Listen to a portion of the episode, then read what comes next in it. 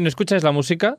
Allá decía yo, digo, no están bailando, qué raro. Vale, ya decía yo, digo, uy, sí que están cansadas que no bailan la melodía. No, que no nos llega.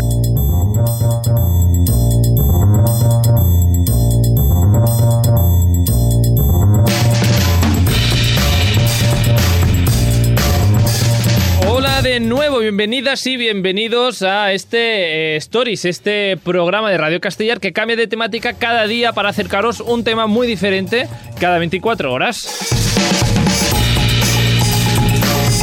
Cocina, Eurovisión, cine y series, hablamos de cosas muy dispares y hoy de hecho volvemos a cambiar de nuevo. Eh, yo repito, eh, yo no cambio, cada día soy yo, Carlos Lecegui al habla y damos de nuevo la bienvenida a nuestras colaboradoras japonesas eh, preferidas. Que de hecho ya las conocíais, ya las conocéis, digo yo. Eh, Bienvenidas a Stories de nuevo, Laura y Gira de Niponismo. ¿Qué tal? ¿Cómo estáis? ¡Konnichiwa!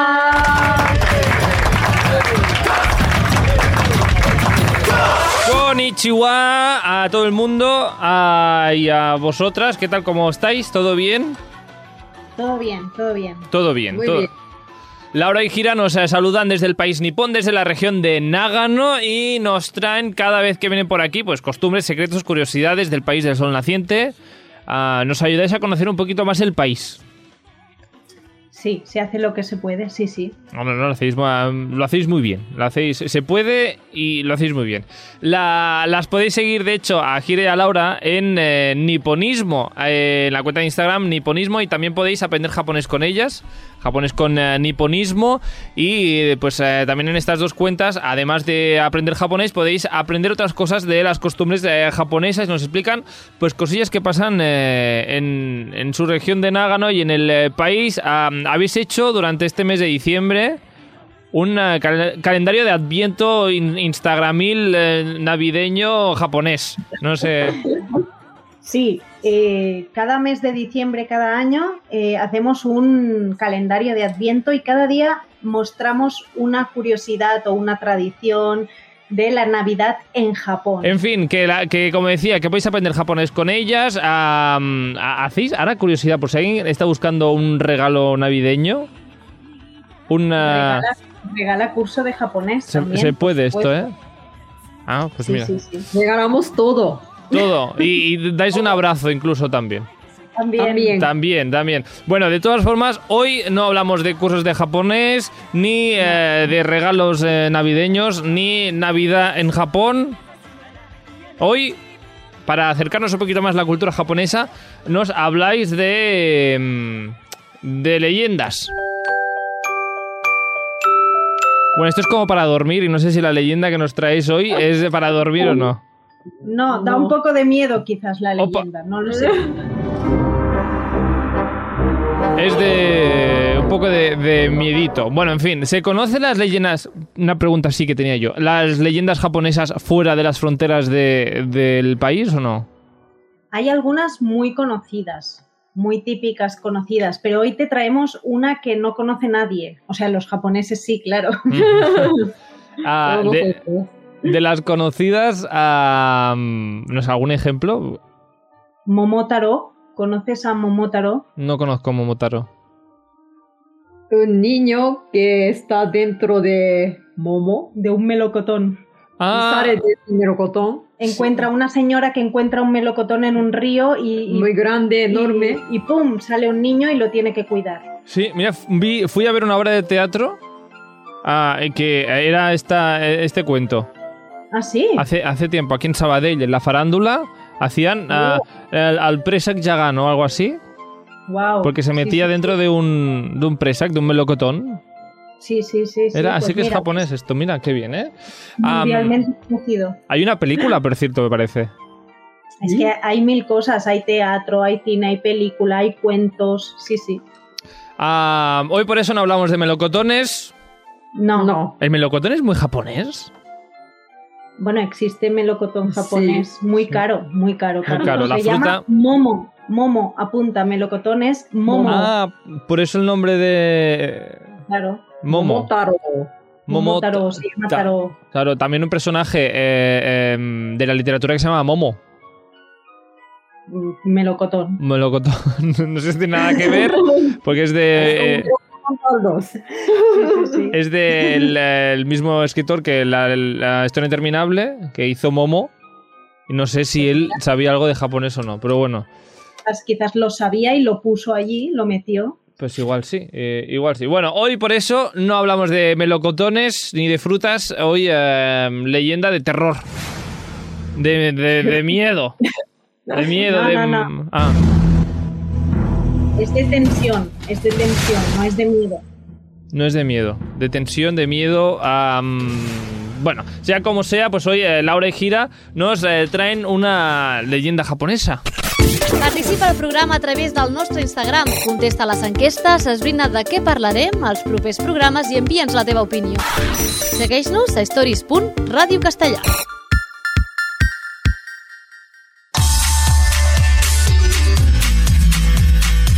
Bueno, una leyenda japonesa que aquí igual no conocemos, pero que los japoneses sí que conocen. Sí, Sí. sí, dentro de Japón es una historia muy famosa. Ah, ¿Cómo se titula? ¿Cuál es el título? Título es Ubasteyama. Tú- Bueno, repite, repite, repite. Ubasteyama. uvas te llama. Vale. Mira, es lo que es lo que hay, hay que aprender. Hay que aprender. Nombre de una montaña. Ajá.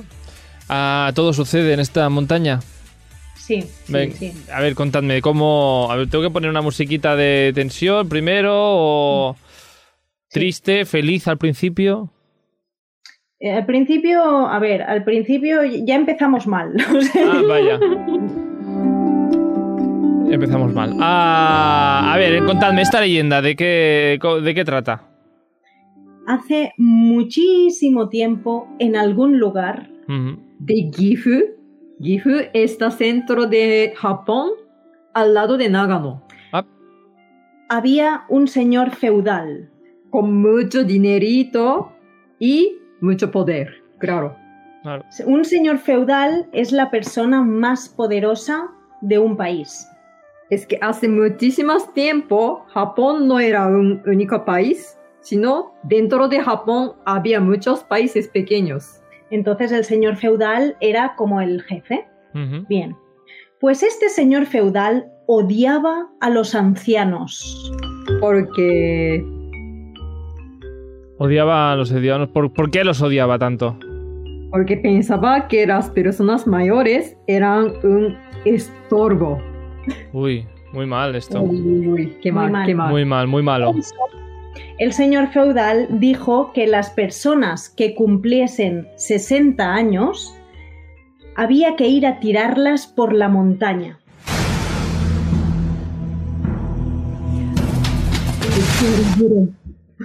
Y así lo ordenó. Es, es, es muy triste esto ya, ¿eh? Qué triste, sí. sí, Empezamos con tristeza. sí, Hmm. sí, sí. Entonces ningún habitante del pueblo, nadie, nadie se atrevía a decir que este señor feudal era detestable. Por eso no había nada que hacer. El día que los padres cumplían 60 años, los, las personas mayores, sus hijos tenían que ir a tirar a sus padres por la montaña, Carlos. Muy importante. En una aldea que había en ese país, había un hijo y una madre, su madre. El hijo era una persona muy amable, muy amable. Menos mal. Menos mal, menos, menos mal que había gente amable, no como el señor. eh, el señor del reino este. Bueno.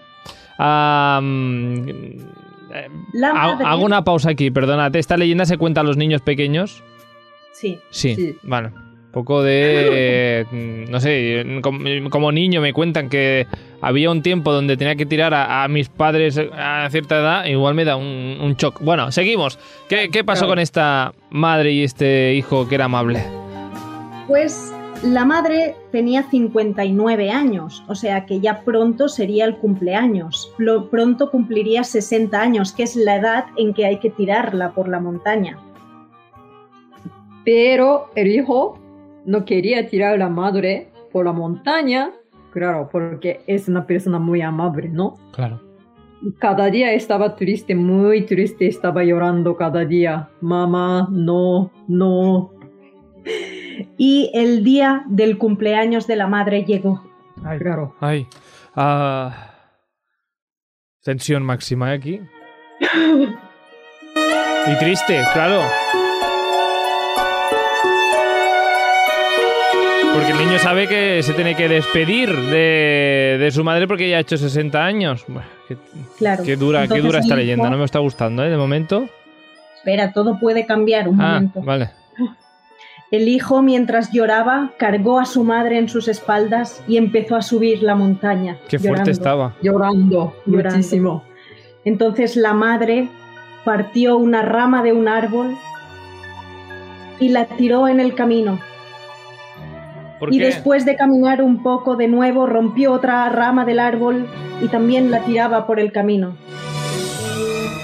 ¿Y qué, qué? Entonces llegaron al fondo de la montaña. La mamá le dijo a su hijo, he puesto ramas de árbol en el camino para que cuando vuelvas puedas encontrar bien el camino de vuelta. Así no te perderá- perderás. no te Ah, perderás. Exacto, no se, per- no se perderá ah, porque le ha dejado las ramitas por el camino. Amable, ¿eh? la madre Sí, sabía, madre la amable. madre sabía que iba ahí a ser tirada, pero bueno. Entonces el hijo dejó a la madre allí en la montaña Llorando. y volvió por el camino. Pero como estaba muy preocupado por la madre, al día siguiente Carlos tuvo que volver a la montaña. No puede ser. No tuvo puede que ser. volver. Vuelvo. Es que el hijo era buena persona, muy buena persona, y no quería dejar a la madre ahí. Claro. Claro. Entonces fue a recoger a la madre y furtivamente Carlos se la llevó. Se la ¿Cómo? llevó a su casa. O sea, volvió a cargar en la espalda y se la... Y se la Entonces, escondió a la madre dentro de casa.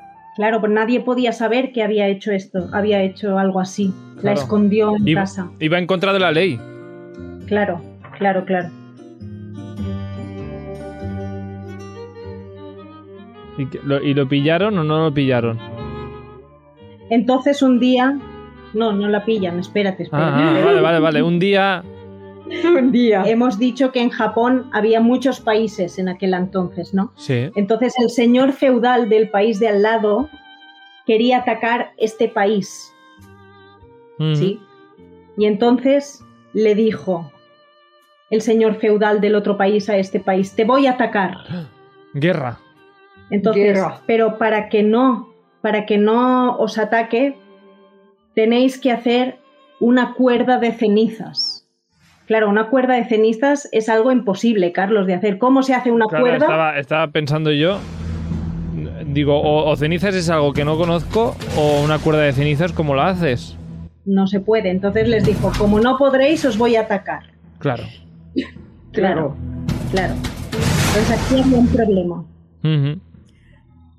El hijo escuchó esta historia y se la explicó a su madre. Que la madre estaba escondida. Sí, madre estaba en, dentro de casa y nunca podía salir. Y la mamá tuvo una idea, Oh. brillante idea. La mamá dijo, haz una cuerda, ponla en agua salada, sécala y asala. O sea, espera porque O sea, coge, el- coge una cuerda y ponla en el agua salada. Sí. en agua salada y luego la secas y la pones a quemar, a asar, a las brasas. Ajá. Entonces sal funciona. Y aunque haya cenizas, se mantiene la cuerda. Va- vaya. ¡Bravo! Bravo por las ideas de esta mujer. Ah, y lo hizo. Y entonces, claro, el hijo lo hizo y claro, entonces pudo hacer una cuerda de cenizas. Y entonces el hijo, con la sabiduría de la madre, ¿no? Pues se la llevó a la, la cuerda al señor feudal. Y claro, el señor feudal aluciflipó porque gracias a eso no atacarían a su país. Claro. Claro. Entonces, em, en ese momento el hijo dudó de si hablarle sobre su madre o no, porque dijo, ¿y tú cómo has sabido esta idea? pero al final el hijo dice, mira, te voy a contar lo que ha pasado. Uy. Entonces, eh, yo no quería dejar a mi madre.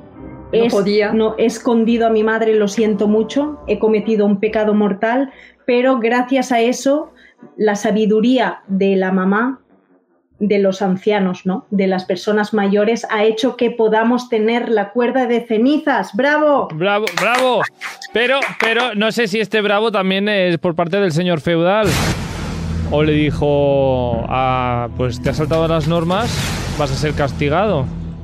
No, no, no, el señor feudal se alegró. Sí. y dijo, claro, acabo de entender que las personas mayores tienen la sabiduría de la experiencia. Son muy importantes.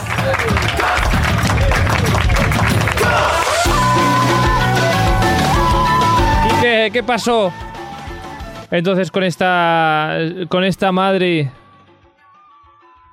A partir de entonces dijo, El señor feudal dijo, dijo, voy a cuidar de los ancianos, personas mayores. Vamos a dejar de tirarlos por la montaña. y Claro. mm, ah, bueno, pues vivieron todos felices como perdices. Bravo.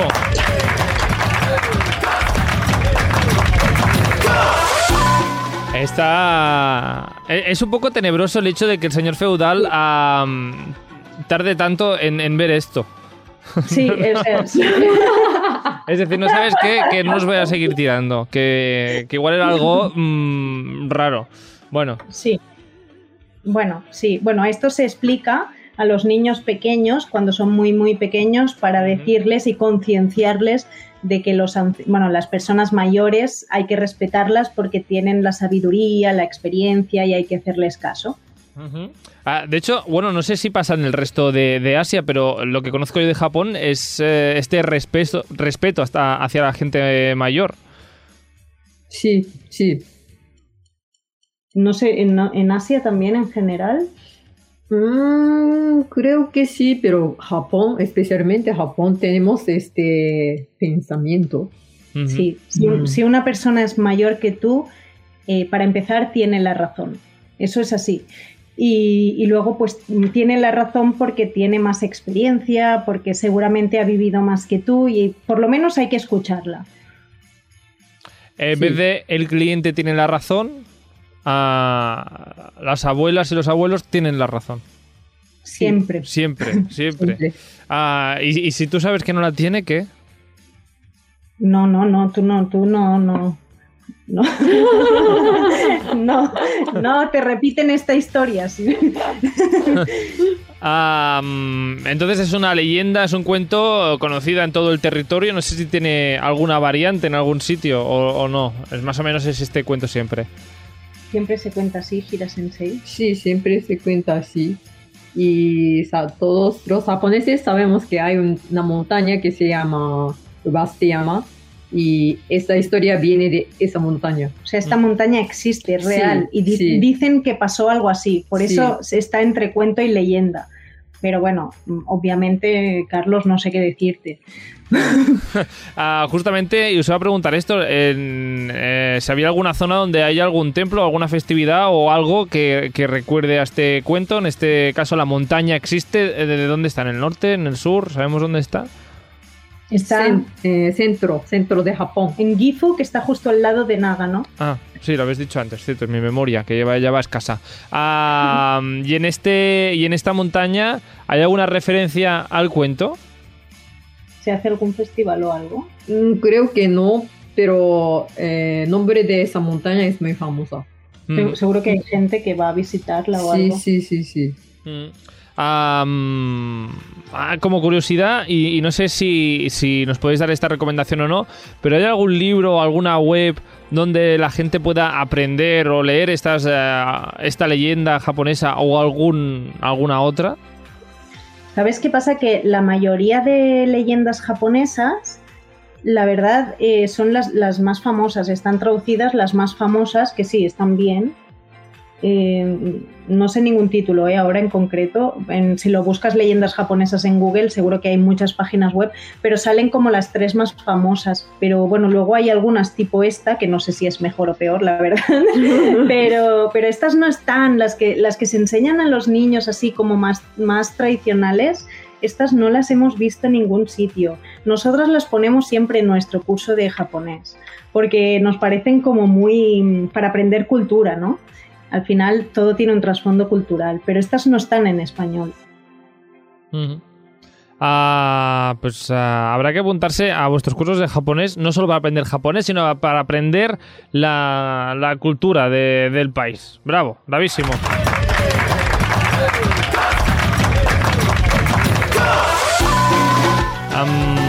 Está muy bien esta, esta leyenda. Deberíamos trasladarla aquí, igual cambiarle el nombre de la montaña para que sea un poco más ah, fácil y, y, no sé, decirle el Teide o, o el Aneto. Ay, pero- tú te imaginas, es que es un poco macabro. Yo no sé si me acaba de gustar. O sea, el concepto en sí está bien, Sí. ¿no? La moraleja está bien, pero oiga, mm, Mm. mm, ¿no? Ok, ¿tú cómo lo ves? ¿Te gusta? A mí me gusta por el, por el, el- la, educación que da, ¿no?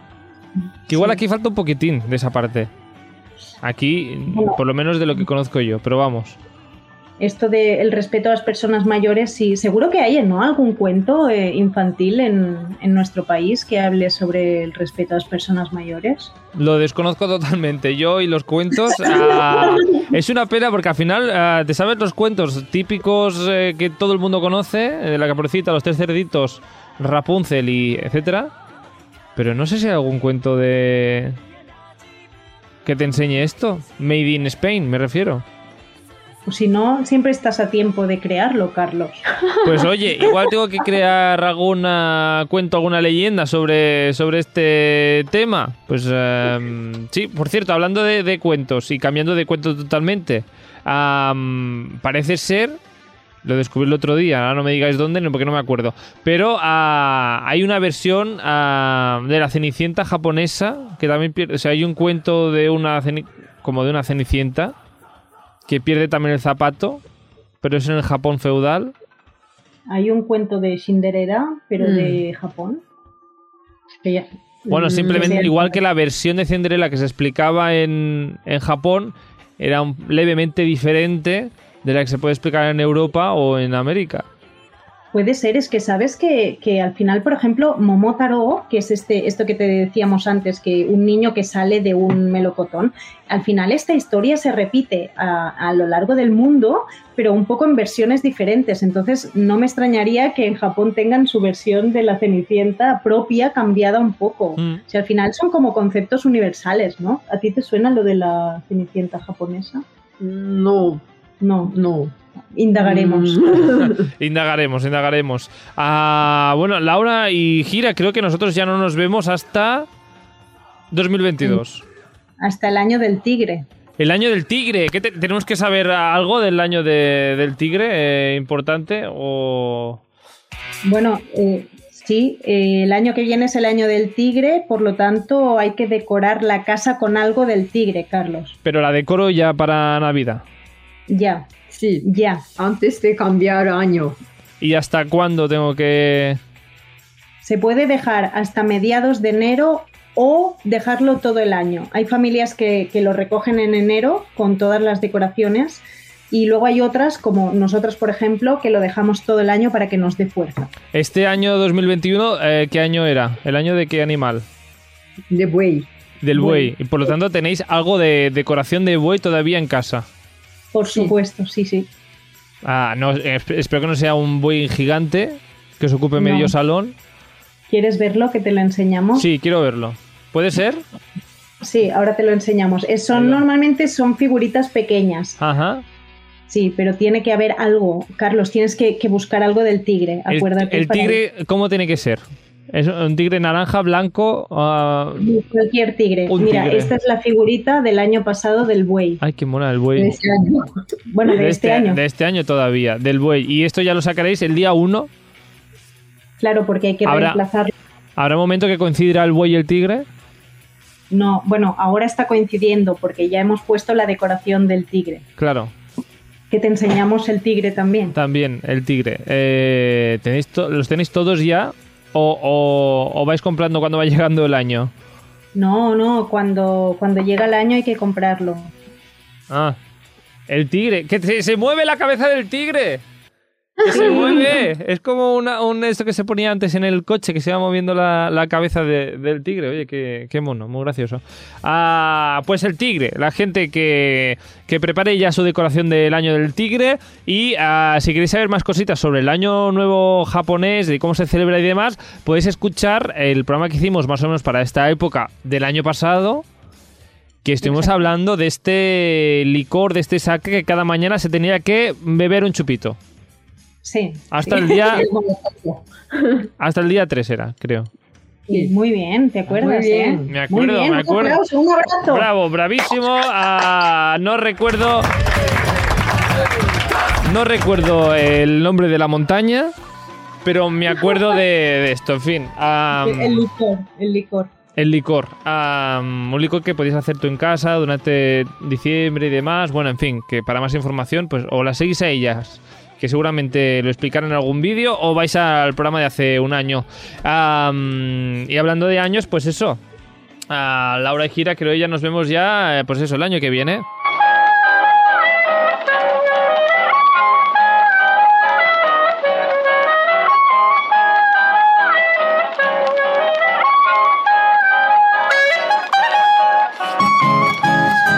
Bueno, esperemos que y, y deseo que el año del tigre os vaya muy bien, estupendamente, que sea una- un año, no sé, desgarrador como la garra del tigre.